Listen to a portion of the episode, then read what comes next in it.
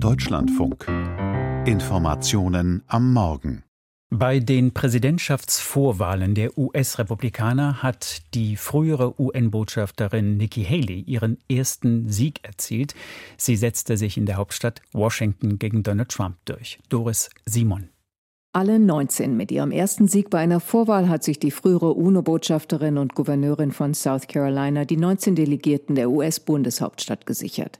Nikki Haley erhielt in Washington DC 63 Prozent, Donald Trump 33 Prozent der abgegebenen Stimmen. Die Stimmen waren schnell ausgezählt. Nur 2035 Republikaner hatten in einem Lokal gewählt. Für den früheren Präsidenten ist es die zweite Vorwahlniederlage in der Hauptstadt. Schon 2016 war er dort nur zweiter Sieger geworden.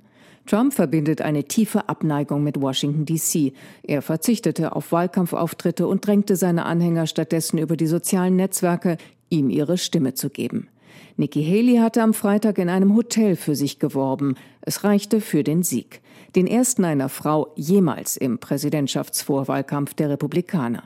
Allerdings ist es vor allem ein symbolischer Gewinn. Zum einen wählt die US-Bundeshauptstadt seit jeher mit überwältigender Mehrheit die Demokraten.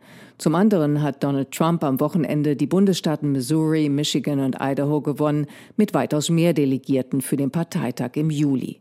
Trump verfügt derzeit über 244 Delegierte, Haley über 43. Für die Präsidentschaftskandidatur sind mindestens 1215 Delegiertenstimmen erforderlich.